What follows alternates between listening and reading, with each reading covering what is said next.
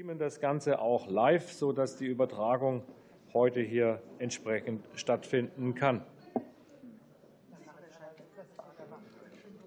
So, jetzt. Ich habe auch.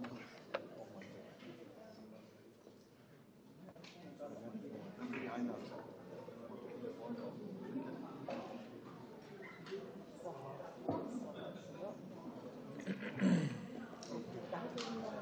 auch der Top, wo der Botschafter kommen möchte. Der ist aber noch nicht eingetroffen.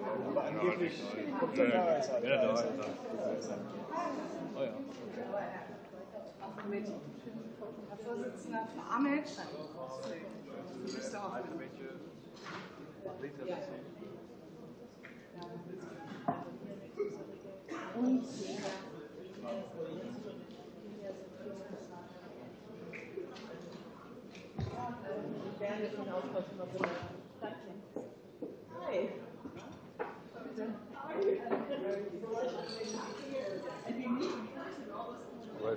Aber Jetzt müssen wir jetzt langsam anfangen, ne?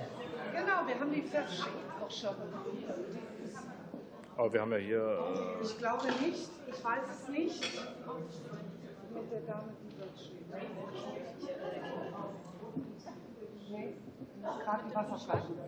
naja, das reicht dann. Nur Notfalls wird da eine Minute eingesetzt. Ja. Weil wir sind in der starten. Wir brauchen noch eine Sekunde. Wo fehlt zum Augenblick? So, Ahmed ist da. Sie kommen an meine Seite, alles ist gut. Schon hin? Wo bin ich, wie heiß ich? Das wollte ich nicht mehr, das Bild.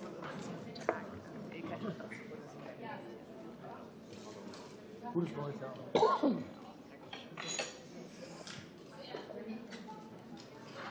Ähm, was gut wäre, wenn, ich weiß manchmal nicht, wer da alles so kommt. Wir hatten früher immer auf den, auf den Tagesordnungszetteln so auf die den Zetteln so, dann konnte ich mich da auch verständigen, aber bei den Gedanken. Auf dem Ablauf recht, ich schreibe Ihnen das. Nein, nein, nein, ja, nur Ablaufplan reicht, aber das habe ich gesehen, in Gelb ist nicht drauf. Bin ich blind? Die ja. Das ist ja bestimmt. Dr. Kofler, möchten Sie auch noch ein Wässerchen? Nee, ich habe ja hier noch Reicht das Ihnen das? Ja, genau, das meinte ich. Wieso habe ich das nicht gehabt? Das reicht mir eigentlich so, ist gut. Also ich glaube, ich glaub, der sollte nicht mit zu vielen Papieren schon. Ich schreibe Ihnen das alles in die Gleichzeitig. Noch besser.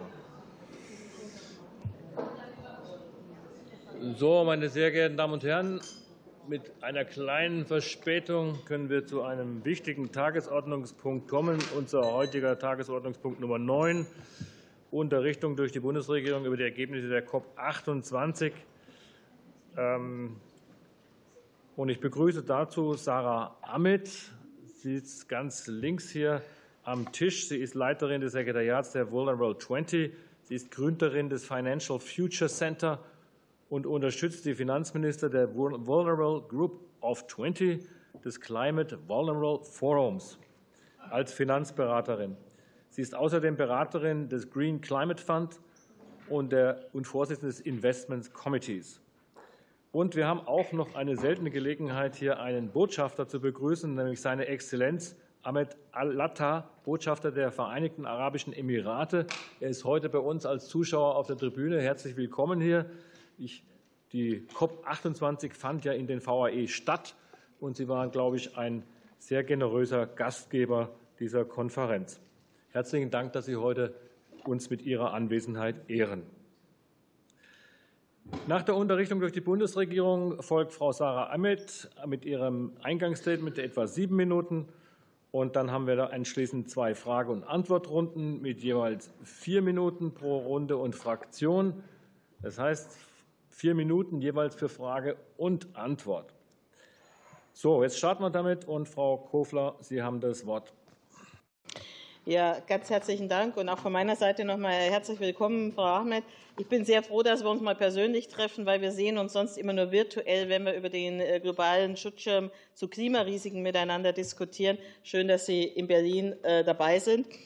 Ähm, Das Ergebnis der COP als solches denke ich, schätzen wir als BMZ äh, als im Großen und Ganzen sehr positiv ein, aus einigen, äh, glaube ich, bekannten Gründen. Es ist gelungen, einen Fonds und äh, Finanzierungsarrangements zum Thema Schäden und Verluste ähm, zu etablieren. Und es ist erkennbar deutlich die Abkehr von fossilen Energien in den Mittelpunkt gestellt worden. Und das stellt einen entscheidenden Fortschritt dar. Und ich glaube, das muss man auch so konstatieren.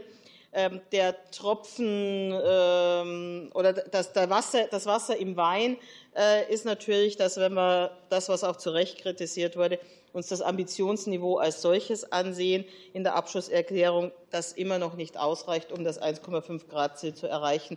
Das muss man auch klar so feststellen. Und das ist natürlich etwas, was äh, nicht einfach ist.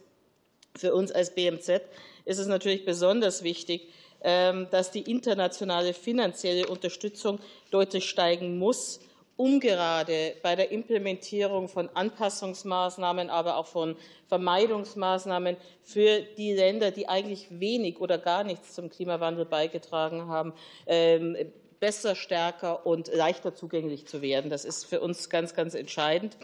Vor dem Hintergrund äh, begrüßen wir es auch sehr, dass es wenigstens gelungen ist, in den in der COP28 Finanzierungszusagen von mittlerweile ungefähr 800 Millionen US-Dollar äh, zu generieren.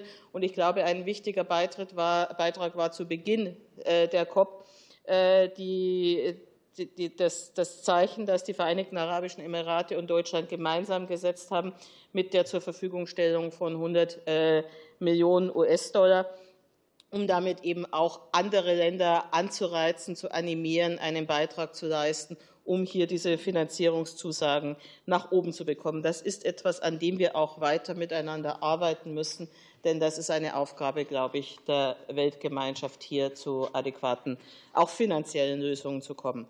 Für uns als BMZ ist es wichtig, zwei Dinge zusammenzubringen. Einerseits sozial inklusiv zu sein, das heißt, die Gesellschaften, die Menschen mit ihren ganz elementaren äh, Existenzbedürfnissen im Blick zu haben und zu unterstützen, auch in äh, Fragen der Anpassung, aber auch gerade in Fragen von Verlust und Schäden und andererseits auf eine klimaneutrale, äh, ähm, äh, treibhausgasvermeidende Zukunft hinzuarbeiten mit klimaneutralen Energiesystemen, ambitionierten Zielen zur Emissionsminderung und das auch in den Mittelpunkt unserer Programme zu stellen.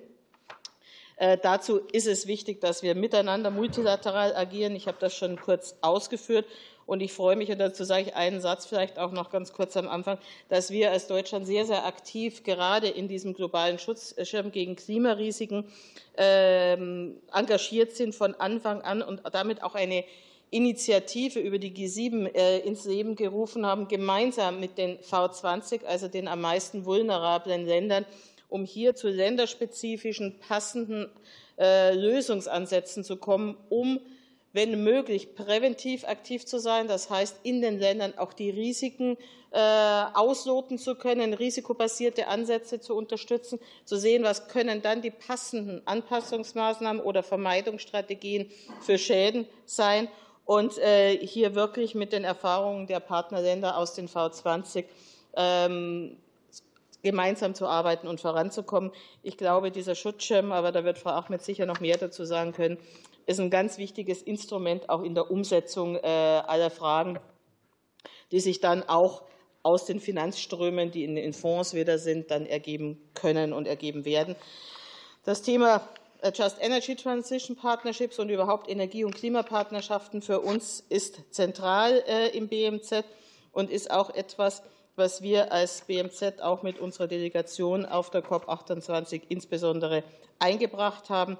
Ähm, die Finanzierungsfragen, ganz generell die internationale Finanzarchitektur mit Zugang zu Finanzsystemen für die betroffenen Länder ist etwas, das wird uns auch noch weiter beschäftigen.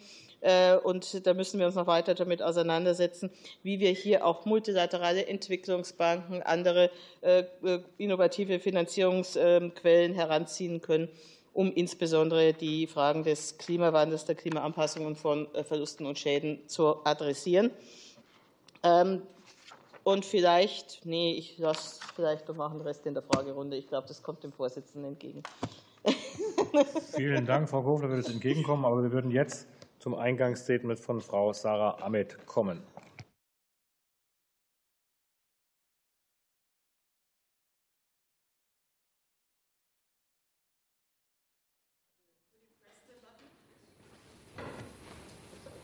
Uh, thank you for the invitation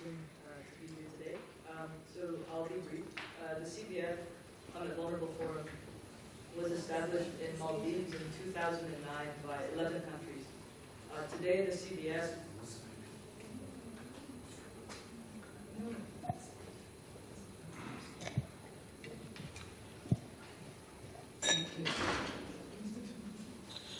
Um, so the, the CBF was established in Maldives in 2009 by 11 countries.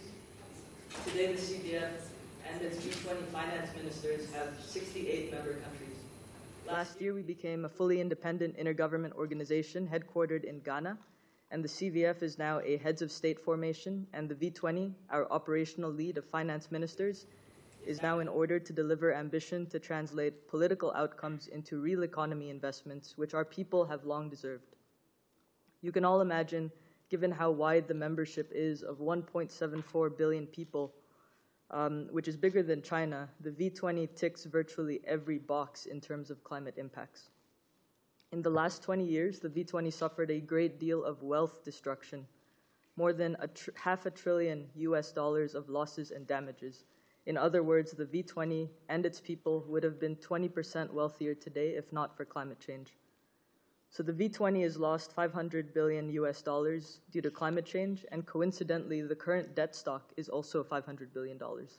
So who owes who in this equation?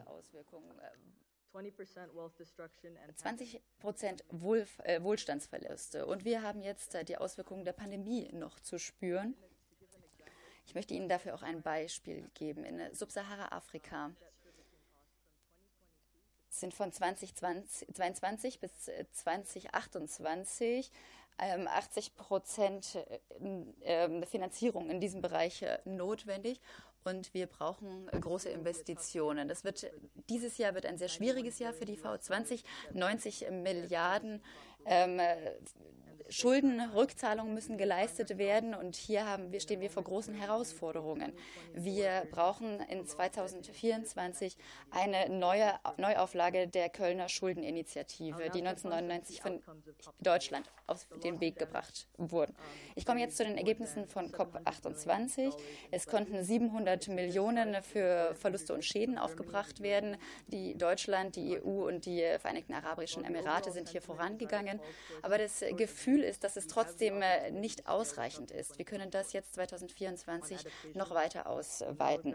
Bei der Anpassung sehen wir, dass es große äh, Bedürfnisse heute gibt und dass 366 Milliarden Dollar in diesem Bereich fehlen.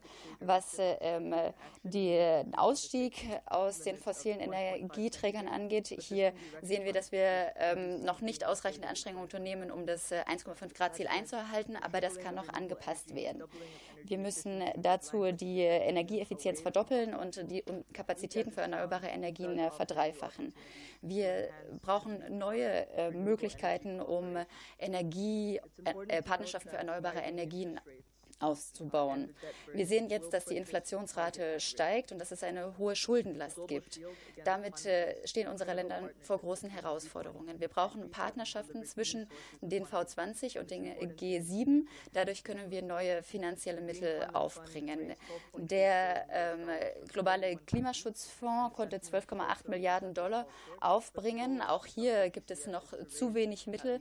Das Ziel besteht darin, mindestens 50 Milliarden bis 2030 2030 zu erlangen.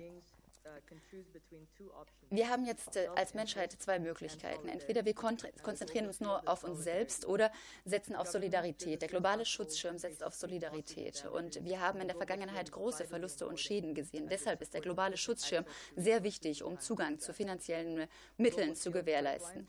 Die in den, Im globalen äh, Schutzschirm sind acht Länder jetzt auf dem Weg und weitere Länder werden äh, folgen. 295 Milliarden Milliarden Dollar wurden von Deutschland und weiteren Ländern aufgebracht. Und Deutschland hat bereits große Erfahrungen, beispielsweise auch mit Überschwemmungen. Und so sehen wir, dass es große Anstrengungen für Anpassung und für die Zahlung von Schäden und Verlusten gibt. Bis 2030 sind dazu 500 Milliarden US-Dollar notwendig. Häufig werden äh, Finanzierungsmöglichkeiten äh, zu spät zur Verfügung gestellt und äh, Entwicklungsländer sollten ihre Entwicklung bei ihrer Entwicklung keine Kompromisse machen in Bezug auf den Klimawandel. Das heißt, die Zukunft der eigenen Bevölkerung sollte nicht darunter leiden, dass der globale Norden in der Vergangenheit versagt hat. Wir wollen dass sich hier alle einbringen, der globale Norden und der globale Süden. Die 68 Mitgliedstaaten wollen nicht mit fossilen Energieträgern ihre Ener Entwicklung vorantreiben. Entwicklung an sich ist natürlich ein zentrales Ziel, aber dazu brauchen wir die richtigen Programme und die richtige Finanzierung. Und so müssen wir auch keine Kompromisse zwischen Entwicklung und Klimaschutz machen. Wir fordern Sie nicht nur auf, in unsere Pläne zu investieren, Sie müssen auch verstehen, dass Ihre Unterstützung für unsere Klimawohlstandspläne ganz entscheidend ist für die die V20-Länder. Und es muss hier keine Kompromisse geben. Bangladesch und Ghana und Sri Lanka haben bis jetzt schon Klimawohlstandspläne aufgelegt und in mehr als 30 Ländern unserer Mitglieder werden diese auf den Weg gebracht. Unsere Mitgliedstaaten haben Schwierigkeiten, die notwendigen Finanzierungen und Investitionen zu erlangen. Und wir können mit den internationalen Finanzinstitutionen hier Fortschritte erlangen. In äh, den Hintergrunddokumenten haben wir auch die Accra-Marrakesch-Agenda mit Ihnen geteilt und darin äh, sehen Sie, welche äh, Änderungen erforderlich sind. Wir müssen tragfähige Schulden für Entwicklungsländer ähm, schaffen. Wir müssen auch das Klimarisiko in den Prozessen berücksichtigen. Wir müssen dafür sorgen, dass besonders vom Klimawandel betroffene Länder Gehör finden. Wir haben einen Zwölf-Punkte-Plan erarbeitet und wir wollen 2024 gemeinsam daran arbeiten, dass dieser umgesetzt werden kann. Wir brauchen Kapital von multilateralen Entwicklungsbanken und wir brauchen Ihre Unterstützung, um Transparenz zu stärken, insbesondere in den Kontrollmechanismen und auch in den Rückversicherungsmechanismen. Wir brauchen nachhaltige Möglichkeiten, um äh, der Schuldenlast Herr zu werden. Der IWF hat berechnet, dass der CO2-Preis bei 85 Dollar liegen müsste bis 2030, äh, um wirklich effiziente Ergebnisse zu erreichen. Wir müssen diese Themen gemeinsam angehen und in den äh, V20-Volkswirtschaften hier vorankommen. Wir hoffen, dass wir auf Ihre langfristige Unterstützung, Ihre Partnerschaft zählen können für, eine, für unabhängige Institutionen der CVF und der V20 in Ghana. Und wir hoffen, dass wir uns auf Ihre Unterstützung verlassen können, sodass der IWF äh, die V20 als offizielle Gruppe anerkennt, sodass die äh, am stärksten vom Klimawandel betroffenen Länder sich einbringen können und die Klimaagenda des äh, IWFs verbessern können. Dazu sollten stärkere Ressourcen und Mittel bereitgestellt werden für den globalen Klimaschutzfonds, für den globalen Schutzschirm und für andere Instrumente. Vielen Dank. Ja, vielen Dank für die interessante Zusammenfassung und die vielen Zahlen, die Sie genannt haben. Und wir würden mit unserer Berichterstatterrunde beginnen. Bei der SPD Dr. Diaby. Ja, herzlichen Dank für die äh, Berichte. Und ich persönlich war bei den COP und äh, war total beeindruckt, vor allem äh, die Anwesenheit von vielen, vielen jüngeren Leuten. Und das ist ein positives Merkmal von dieser COP, die passiert ist. Und ich denke auch, dass Klimagerechtigkeit gehört auch auf die Forderungen an die am meisten betroffenen Staaten nach gerechter Finanzierung. Das ist ein Thema, das Sie auch gerade angesprochen haben. Wichtig ist aus meiner Sicht auch, ähm, ja, wie können wir den Punkt nachhaltige Transformation viel von den Staaten lernen des globalen Südens, denn da passieren auch viele innovative Dinge. Ich darf vielleicht ein ganz konkretes Beispiel nennen, ganz frisch ist. Vor drei Tagen wurde zum Beispiel in Senegal, in Dakar, 121 Elektrobusse äh, eingesetzt in eine Stadt, wo wirklich äh, Emission sehr groß ist. Und das ist zum Beispiel ein sehr, sehr gutes Beispiel. Meine zwei Fragen an Frau Ahmed äh, sind, was sind denn die Empfehlungen an uns als ja, Deutschland, aber auch als Abgeordnete? Was können wir in puncto Klimaschutz und erneuerbare Energien von V20-Staaten lernen?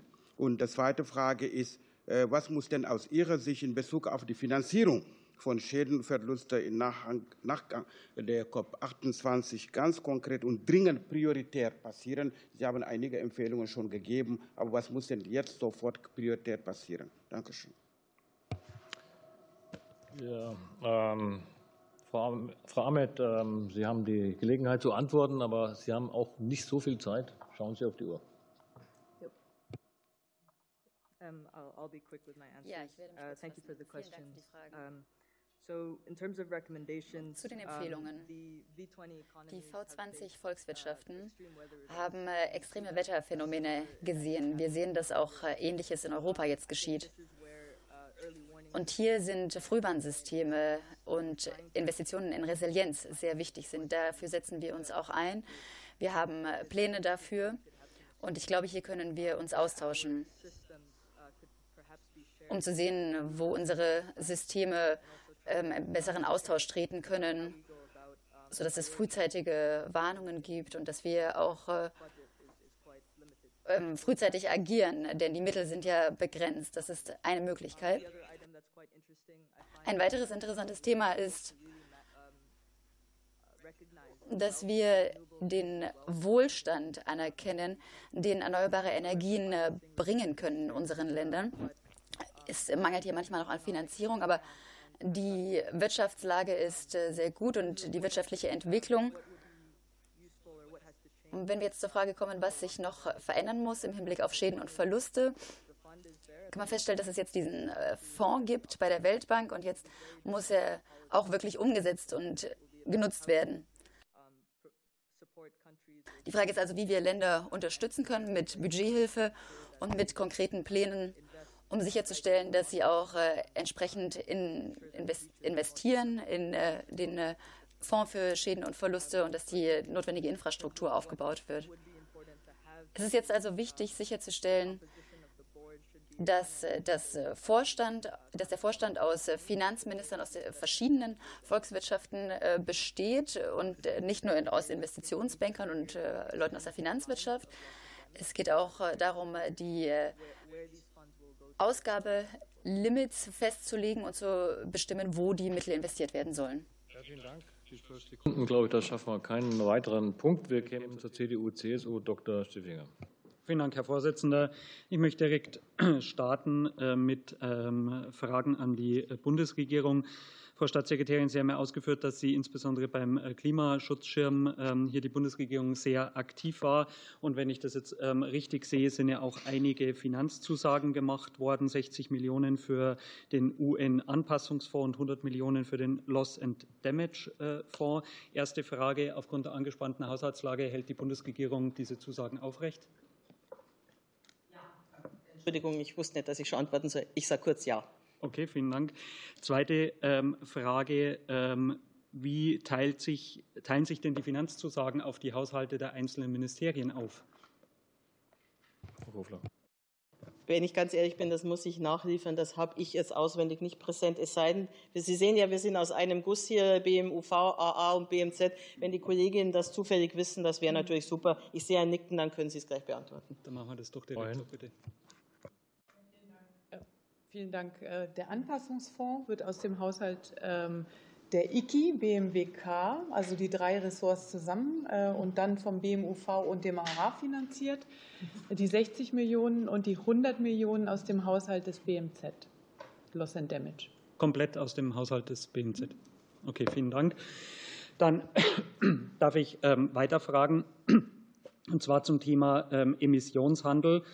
Hier ist ja keine, kein Ergebnis ähm, erzielt worden, insbesondere was Artikel 6 ähm, des Pariser Abkommens ähm, betrifft, nämlich dass äh, künftig auch CO2-Zertifikate untereinander, Länder untereinander handel, gehandelt werden äh, können. Und vor allem auch, äh, glaube ich, wäre es aber sinnvoll gewesen oder sehr wichtig gewesen, hier auch einen Schwerpunkt drauf zu setzen. Denn man hätte damit einen Anreiz äh, setzen können für Industrienationen und auch Unternehmen aus Industrienationen, eben eine klimafreundliche äh, Wirtschaft auch in äh, den entsprechenden ähm, Staaten des globalen Südens auch mit zu unterstützen. Wieso hat die Bundesregierung hierauf keinen Schwerpunkt gesetzt in den Verhandlungen? Frau Kofler. Ähm, ich gebe Ihnen recht, das ist ein entscheidender und ein wichtiger Punkt. Und ich sage auch, äh, wir haben uns dafür stark gemacht und eingesetzt. Das BMWK ist federführend für diesen Bereich. Für uns als BMZ sind die Punkte, die Sie genannt haben, äh, sehr, sehr wichtig.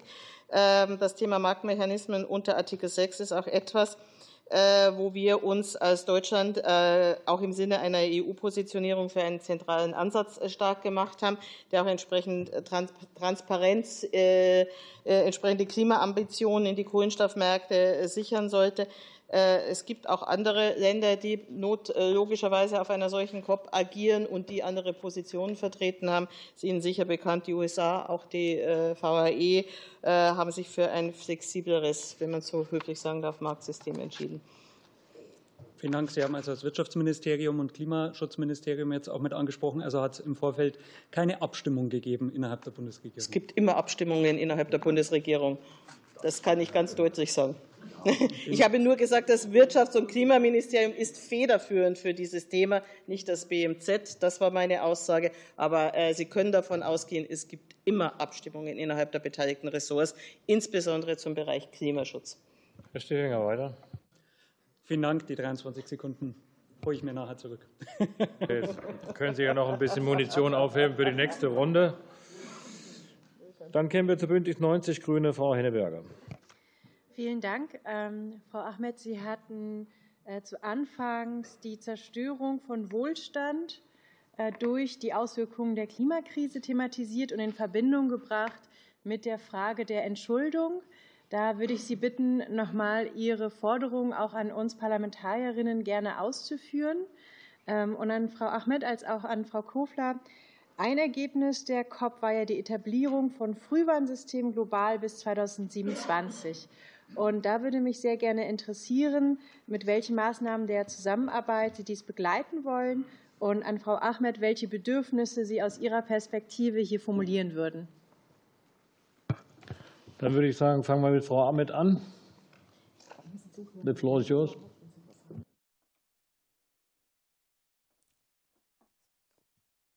Uh, in terms of uh, wealth destruction and uh, to link it with the debt issue is der Verbindung zur Entschuldung. Der Status quo ist so, dass die Regierungen keinen äh, fiskalpolitischen äh, Spielraum haben und dass sie nicht investieren können, auch wenn sie es wollen. Hier ist es also wichtig, dass äh, wir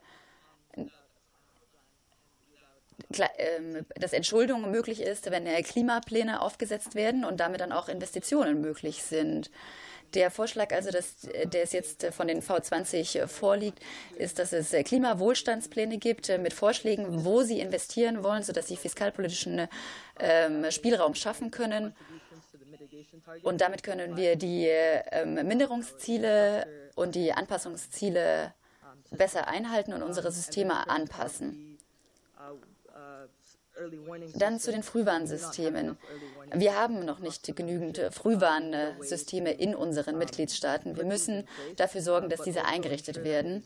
Und wir müssen sicherstellen, dass das zu Finanzi mit Finanzierung verbunden ist. Das führt uns auch wieder zu Schäden und Verlusten. Denn wenn wir Frühwarnsysteme haben, dann können wir natürlich auch die Schäden und Verluste und auch mögliche Schulden ähm, reduzieren und damit auch schauen, welche Investitionen vorab notwendig sind, um das zu ermöglichen. Also hier gibt es eine starke Verbindung zwischen Frühwarnmechanismen und Schäden und Verlusten. Frau Kufler. Ähm, Sie haben recht, das Thema Frühwarnsysteme ist eines der wichtigen und entscheidenden. Das ist ja auch etwas, was der UN-Generalsekretär auch nochmal herausgestellt hat und, und äh, als besonders wichtig gestellt hat. Ähm, Instrumente sind, ich nenne jetzt mal nur ein Beispiel, die Weltmeteorologische Organisation, die mit ihren Instrumenten auch nochmal an den Frühwarnsystemen beteiligt ist. Und das sind auch Dinge, die wir unterstützen und begleiten. Ich sage aber auch nochmal äh, rückgreifend zu dem, was ich zum äh, globalen Schutzschirm gesagt habe.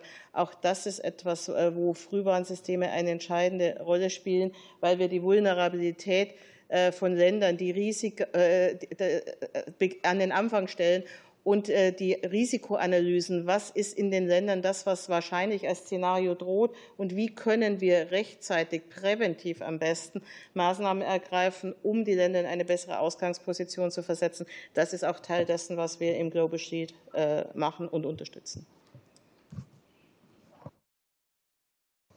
Wollen Sie die 30 Sekunden noch nutzen? Okay, also noch ein bisschen Munition für die nächste Runde aufgehoben. Äh, für die Freien Demokraten bin ich selbst Berichterstatter.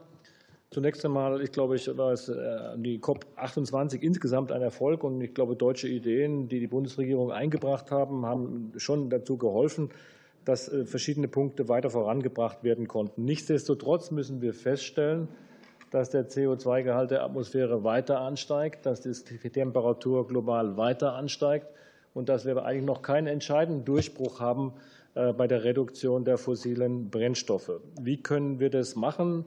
An Frau Ahmed die Frage, kann CCS, also Carbon Capture and Storage, eine Rolle spielen aus Ihrer Sicht? Ähm, und wie glauben Sie, dass die vulnerablen äh, Staaten noch besser geschützt werden könnten vor den drohenden Gefahren, die, sie, äh, die, die die absehbar kommen werden für diese Staaten über das hinaus, was Sie schon bereits gesagt hatten. Frau Ahmed. Uh, thank you for the question on uh, CCS. Um, for one thing, we don't have und Speicherung. Wir haben hier noch keine ähm, Systeme, die wirklich gut funktionieren. Also das ist aktuell noch nicht möglich. Dennoch glaube ich, dass wir diesen Grundsatz von CCS berücksichtigen können. Und das führt wieder zum Emissionshandel und zum Finanzsystem. Denn wenn wir in den V20 Volkswirtschaften, in denen wir ähm, keine großen Emissionen produzieren und auch in der Geschichte kaum Emissionen produziert haben, wenn wir aber in diesen äh, Ländern jetzt gerecht beteiligt werden und auch äh, entsprechend Emissionen ausstoßen können, dann hoffe ich, dass wir den Punkt 6.2 des äh, Pariser Klimaabkommens einhalten, äh, berücksichtigen können. Die Frage ist, was passiert, wenn wir investieren in erneuerbare Energien in äh, den Entwicklungsländern und dafür anderen, also wenn Industriestaaten beispielsweise investieren in erneuerbare Energien in Entwicklungsländern und dafür Emissionsrechte erhalten. Das könnte eine Möglichkeit sein. Die Frage ist, wie wir, besser, wie wir uns besser schützen können. Das Wichtigste ist wirklich, das 1,5 Grad Ziel aus dem Pariser Klimaabkommen einzuhalten. Das ist wirklich existenziell, insbesondere für die Länder, die nah am Meeresspiegel liegen. Und es ist weiterhin wichtig festzustellen, wenn wir dieses 1,5 Grad Ziel einhalten, dann gibt es trotzdem Schäden und Verluste. Und es ist deshalb wichtig, dass wir die Finanzfrage in den nächsten zwei Jahren klären. Das bedeutet, dass die Schäden geringer ausfallen werden und dass wir sicherstellen können, dass die notwendige Infrastruktur der Weltbank oder der Regierungen, die aufgebaut werden, schon resilient genug sind. Dazu muss der IWF sich auch beteiligen. Der IWF muss verstehen, dass wir keine weiteren physischen Risiken für die Volkswirtschaften hinzufügen können, indem wir einfach weiterhin Business as usual machen. Es gibt also Möglichkeiten, wie wir unsere Länder besser schützen können und Deutschland sollte im multilateralen System auch seinen Spielraum nutzen, um sich dafür einzusetzen. Vielen Dank dafür und für die AfD Herr Naujuk. Vielen Dank. Ich habe äh, eine, zwei Fragen an die Frau Ahmed. In welchen Umfängen setzen die Mitgliedsländer der V20 weiterhin auf fossile Energieträger wie Erdöl und Erdgas? Und äh, die zweite Frage wäre, im Dezember 2021 haben Sie eine Auszeichnung erhalten. Könnten Sie uns freundlicherweise kurz den Kern Ihrer Ausarbeitungen schildern, für welche Sie diese Auszeichnung erhalten haben? Und werden Ihre Vorschläge tatsächlich realpolitisch umgesetzt? Danke. Frau Ahmed, the floor is yours. Uh, thank you for the questions. Vielen Dank für die Fragen.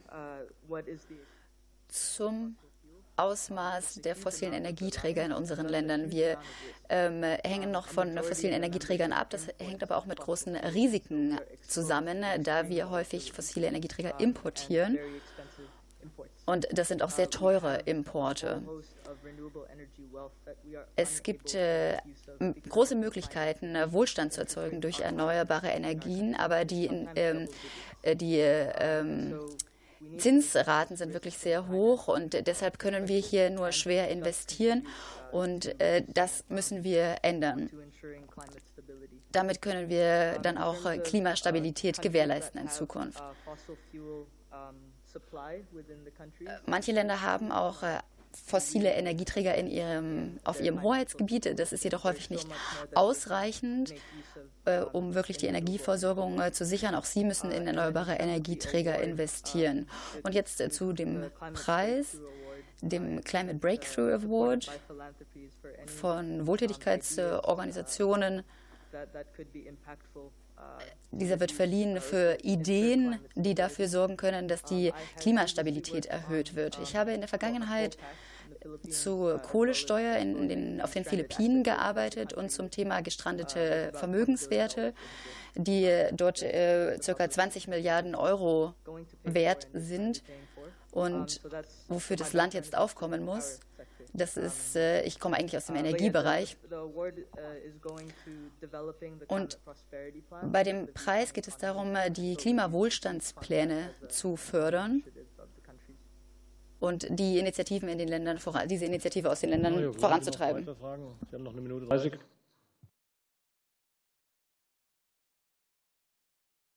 Also eine Spende an, die, an den Ausschuss. Ähm, für die SPD würde weitermachen Frau Abdi. Äh, ja, vielen Dank, Frau äh, Ahmed, für Ihre äh, Ausführungen. Ich ähm, würde gerne noch mal auf einen Punkt eingehen, den Sie anfangs angesprochen hatten, nämlich auch die, Schuldenfrage.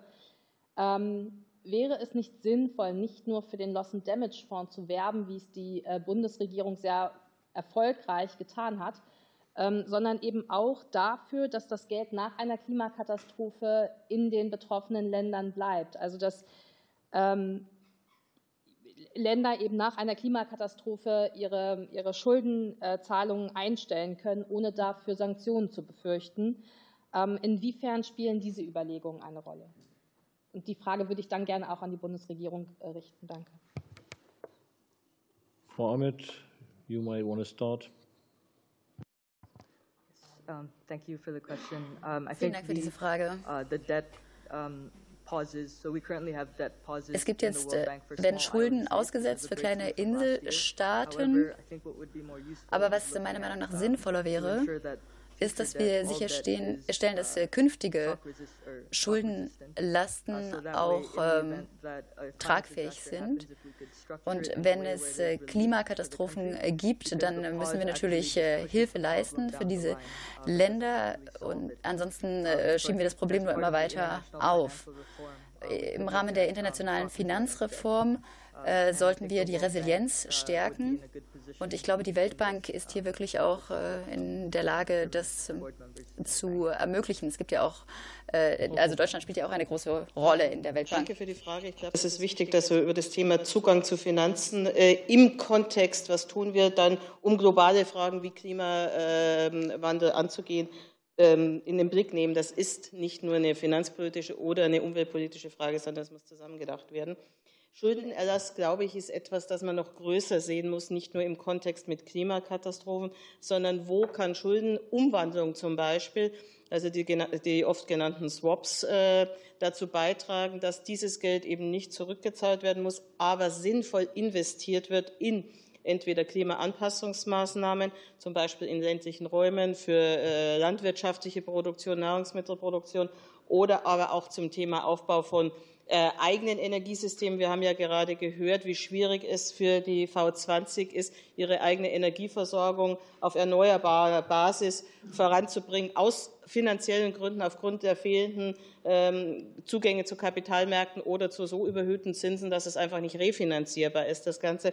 Also diese Instrumente zu nutzen, wo immer es auch von der Gesamtarchitektur eines Landes möglich ist, glaube ich, ist eine spannende Frage. Und es würde lohnen, das hier auch nochmal vertiefter, wirklich vertiefter zu diskutieren. Da kann ich noch anregen dazu äh, zum Thema Zugang zu Finanzmärkten, glaube ich, spielt auch noch mal eine große Rolle, was wir auch im Rahmen der Weltbankreform, aber auch in der Debatte der Reform der multilateralen Entwicklungsbanken anstreben, dass leichtere Zugänge, bessere Zugänge additiv zu den ich sage jetzt mal, üblichen Entwicklungsaufgaben zur Verfügung stehen müssen, damit die Länder Chancen haben, am Finanzmarkt äh, an Gelder zu kommen, die sie nicht woanders, zum Beispiel bei der Nahrungssicherheit oder der Bildung, einsparen müssen. Also hier äh, ist dringender Handlungsbedarf.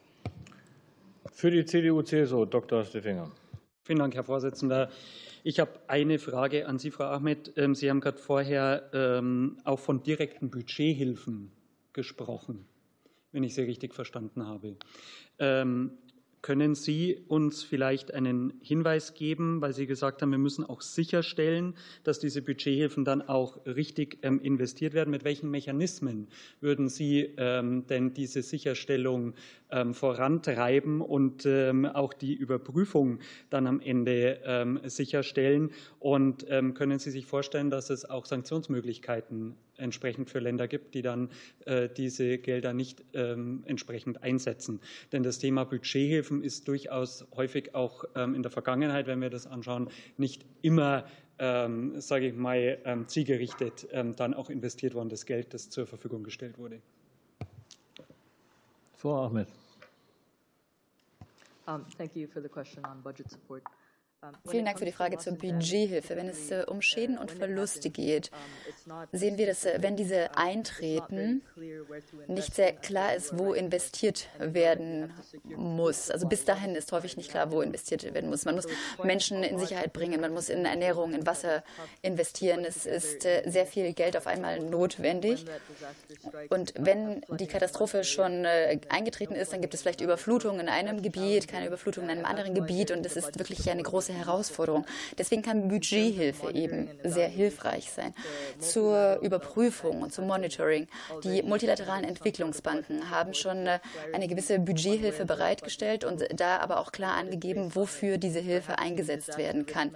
Beispielsweise zur Katastrophen, zum Katastrophenrisikomanagement oder auch für äh, lokale Fonds, äh, die äh, dann eingesetzt werden können, wenn es zu Katastrophen kommt. Also hier gibt es bereits Erfahrungen. Wie kann also sichergestellt werden, dass das auch äh, sinnf- äh, richtig nachverfolgt werden kann? Hier muss ein Mechanismus auch im Fonds für Schäden und Verluste integriert werden. Zum Beispiel so, dass äh, Länder, die äh, Mittel nicht richtig einsetzen, in Zukunft keine Mittel mehr erhalten können. Länder sollten jedoch äh, selbst Entscheidungen treffen können, wo investiert werden muss, wenn es Katastrophen sind, denn das ist eine ähm, sehr komplizierte Entscheidung und es muss trotzdem sichergestellt werden, dass das äh, Geld natürlich verantwortungsbewusst äh, genutzt wird. Das kann in diesem ähm, Fonds für Schäden und Verluste auch berücksichtigt werden. Vielen Dank. Und für die CDU, äh, Frau für Bündnis 90 Grüne, Frau Henneberger. Vielen Dank. Ähm, mit der Bereitstellung der 200, ähm, 200 Millionen US-Dollar zu Beginn der UN-Klimakonferenz war ja dann auch gesichert, dass sie bei der Weltbank gegründet worden ist, weshalb das auch so wichtig war, diese 200 insgesamt äh, direkt auch zur Verfügung zu stellen. Ähm, nun interessiert mich natürlich aber auch die nächsten Schritte. Äh, wann setzt sich das Board zusammen? Bis wann können wir mit einer Operalisierung rechnen? Und ähm, es wurde ja auch vereinbart, dass zivilgesellschaftliche Akteure, marginalisierte Gruppen wie beispielsweise äh, Plattform der indigenen Bevölkerung natürlich auch mitberatend weiterhin am Tisch sitzt, so wie das in, im letzten Jahr auch der Fall war, was ja auch ein sehr guter Prozess war, wo ich mich auch nochmal herzlich bedanken möchte, auch hier ähm, für, für das Engagement der deutschen Bundesregierung, dass dies so möglich war. Ähm, also welchen Zeitplan sehen wir in diesem Jahr vor uns und wann können wir damit rechnen, dass auch die Gelder insgesamt auch eingesetzt werden können? Und als zweite Frage, hätte ich jetzt nochmal Bezug auf ähm, die Ergebnisse der UN-Klimakonferenz. Ähm, es wurde ja Energiearmut auch nochmal sehr klar benannt als, als Themenfeld, wo wir dringend mehr ähm, machen müssen. Und da würde ich sehr gerne auch nochmal an Frau Ahmed die Frage stellen, welche Forderungen Sie auch hier haben, auch an uns, an Deutschland, mit Blick auf Energiearmut, mit Blick auf Ausbau von erneuerbaren Energien, natürlich auch sehr gerne mit Blick auf finanzielle Zusagen und Investitionen, welche Forderungen Sie hier auch an uns stellen, wofür wir uns einsetzen sollten. Würde ich sagen, fangen wir an mit Frau Amit. Yes, thank you. I'll address the, ja, vielen Dank. Ich äh, beantworte die Frage der Energie, zur Energiearmut. Zum einen haben wir über eine halbe Milliarde Menschen in der Welt, die keinen Zugang zur Energie haben. Und die, die Zugang haben, in äh, abgelegenen äh, Regionen, haben äh, keinen regelmäßigen Zugang. Das ist also ein zentrales Thema für die Entwicklung mit dem Wachstumspfaden und all diesen Forderungen in diesem Bereich der Energie gibt, konnten wir trotzdem das Energiesystem noch nicht so ausbauen, dass es die, den Bedarf wirklich deckt. Wir haben jetzt die Möglichkeit, dieses Thema anzugehen. Vielleicht haben wir jetzt erst 20 Prozent unserer Energie. Ähm, Systeme ausgebaut und wir haben hier also noch äh, viel Luft nach oben in den Entwicklungsländern. Um dahin zu gelangen, gibt es natürlich die Finanzierungsfrage, die ich schon angesprochen habe, aber auch äh, das äh, verarbeitende Gewerbe und Know-how ist sehr wichtig. Häufig sind es westliche oder europäische Länder, die in unser Land kommen, um dann dort ähm, Fabriken aufzubauen. Und es geht hier um äh, wirtschaftlichen Handel, um Austausch sodass äh, Technologie auch in unsere Länder gebracht wird, also gewisse Komponenten in unseren Ländern hergestellt werden, womit wir auch Beschäftigung schaffen können. Und so können wir vielleicht auch äh, lokale und nationale ähm, Ressourcen, beispielsweise Mineralien in unseren Ländern nutzen. Außerdem müssen wir die Speicherkapazitäten ausbauen. Wir müssen Batteriekapazitäten stärken. Hier gibt es sicherlich bei den Erneuerbaren viel, was wir noch tun können. Und wenn wir unsere ähm, Versorgungsketten hier miteinander in Einklang bringen können, dann können wir sicherlich mehr Wohlstand für alle erreichen, aber auch mehr Nachhaltigkeit. Jetzt haben wir wieder ein bisschen ein Problem mit der Zeitüberschreitung, aber Frau Kofler hat gerade gesagt. Nur den einen Satz, den Zeitplan lassen wir dir einfach schriftlich zukommen, weil wir es aufgrund der Zeit jetzt gerade hier nicht mehr schaffen. Vielen Dank dafür. Und für die Freien Demokraten bin ich selbst noch mal Berichterstatter. Ähm, meine Frage geht noch mal ähm, an Frau Amit, und zwar jetzt mal ein konkretes Beispiel, noch mal Senegal. Der deutsche Kanzler war in Senegal, hat gesprochen über Ausbeutung eines Gasfeldes. Der Senegal selber braucht dringend Strom, also er ist auch ein energiearmer Staat eigentlich, verstromt im Augenblick viel Kohle. Ähm, wie würden Sie die Situation dort einschätzen? Soll das Erdgasfeld ausgebeutet werden, dort verstromt werden? Und damit Einkommen generieren, um vielleicht auch weitere äh, Infrastruktur bilden zu können. Wie ist da Ihre Einschätzung?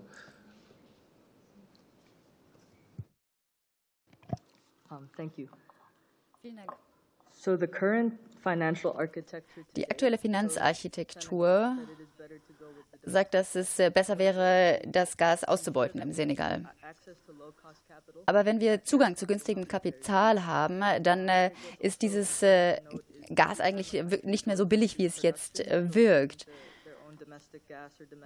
Wir, wenn die Länder ihre eigenen Gas- und Kohlevorkommen ausbeuten, dann haben sie auch viele Risiken, die sie damit eingehen.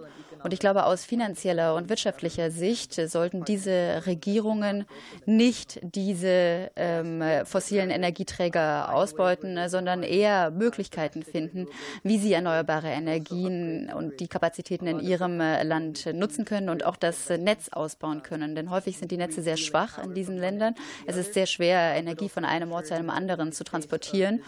Und bei Katastrophen sind die Netze besonderen äh, ähm, Herausforderungen ausgesetzt und müssen hier gestärkt werden. Es ist sehr gefährlich, meiner Meinung nach, auch finanziell gesehen, die fossilen Energieträger auszubeuten. Und die Klimaaspekte machen das Ganze natürlich noch viel schlimmer. Maybe, aber ich muss noch eine Zusatzfrage stellen in der Sache.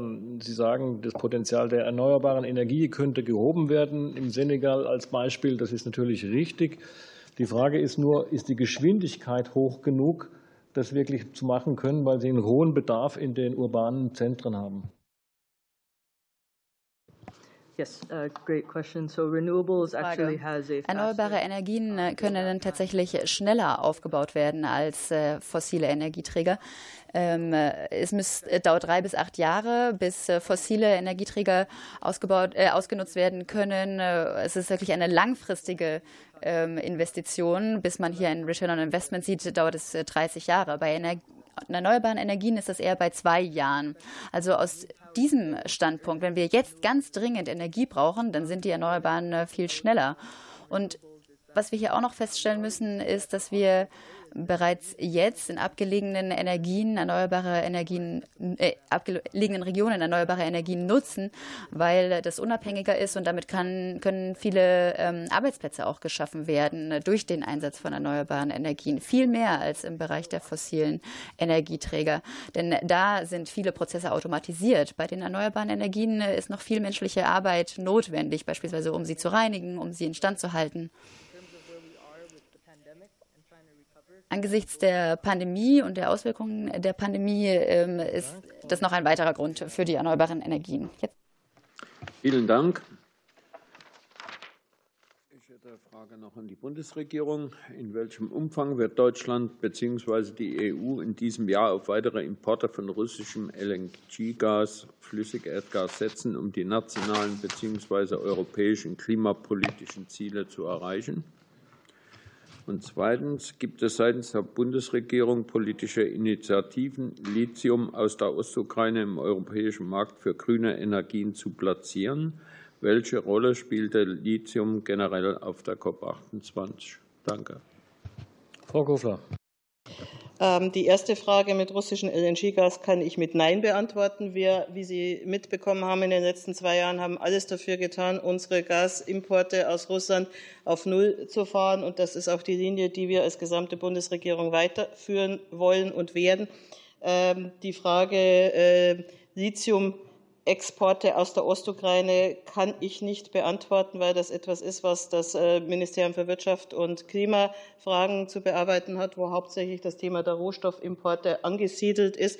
Das glaube ich, dass wir das sicher schriftlich nachliefern können als Bundesregierung und dass das natürlich gerne auch gemacht wird.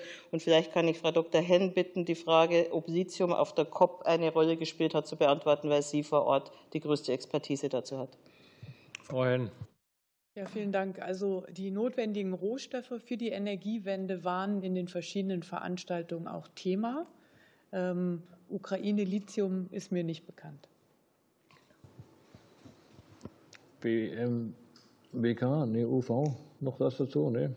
Also gut. Wird, wird nachgereicht. Entsprechend. Herr Jörg noch? Gut. Damit hätten wir auch die zweite Berichterstattung. Und ich würde noch den Tagesordnungspunkt 10 aufrufen. Sonstige, halt, ich muss mich erst bedanken bei allen, die hier teilgenommen haben. Frau Ahmed, schön, dass Sie da waren.